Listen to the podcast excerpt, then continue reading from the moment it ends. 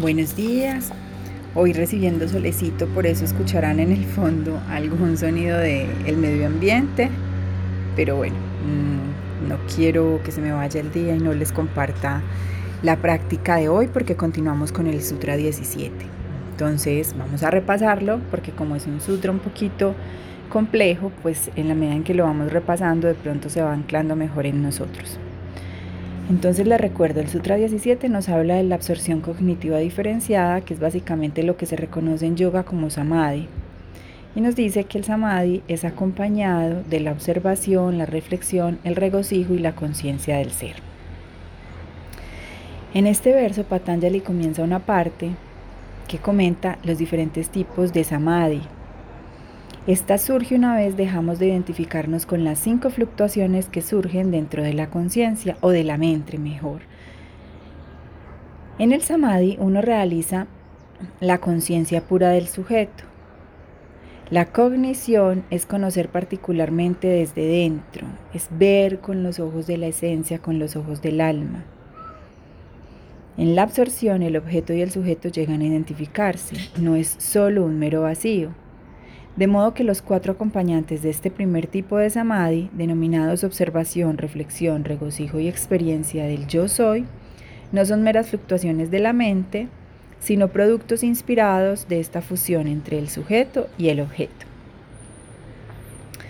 A diferencia de la absorción cognitiva no diferenciada que se llama asamprañata samadhi, Aquí hay sujetos materiales o sutiles como apoyos o puntos de partida que pueden ser cualquier forma de la naturaleza, incluyendo los niveles más sutiles de existencia trascendental. Algunos se refieren a esto como samadhi diferenciado, porque los acompañamientos implican distinciones.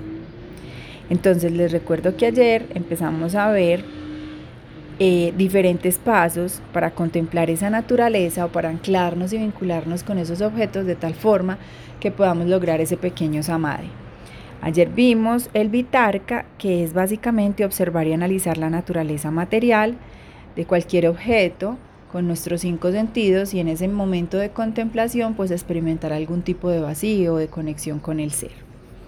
Hoy los vamos a invitar a que trabajemos sobre Vicara. Vicara es la reflexión sobre la naturaleza sutil, experimentando la verdad de las abstracciones sin referencia a la observación material. ¿Cuál es la práctica que se nos sugiere? Se nos sugiere practicar un ejercicio de concentración en objetos, mejor dicho, en conceptos abstractos. Entonces, como concentrarnos en palabras fundamentales como verdad, o concentrarnos en amor, o concentrarnos en sabiduría, o pensar de pronto en geometría sagrada o matemáticas.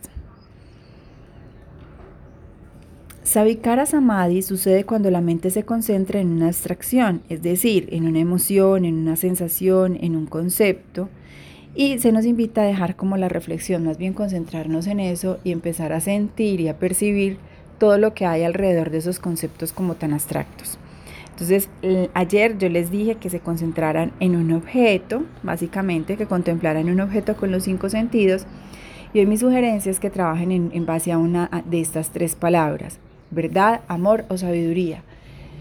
Empiecen a sentir, empiecen a percibir qué viene a ustedes, de pronto que sin reflexionar y sin intelectualizar el concepto, simplemente dejarlo pasar a ver si vienen mensajes, si de pronto vienen sensaciones, si se despiertan sentimientos, emociones, cómo logran entrar en esos estrados de, de conciencia que les permitan vincularse con ese mundo que no vemos, que no es material, pero que existe y está a nuestro alrededor todo el tiempo.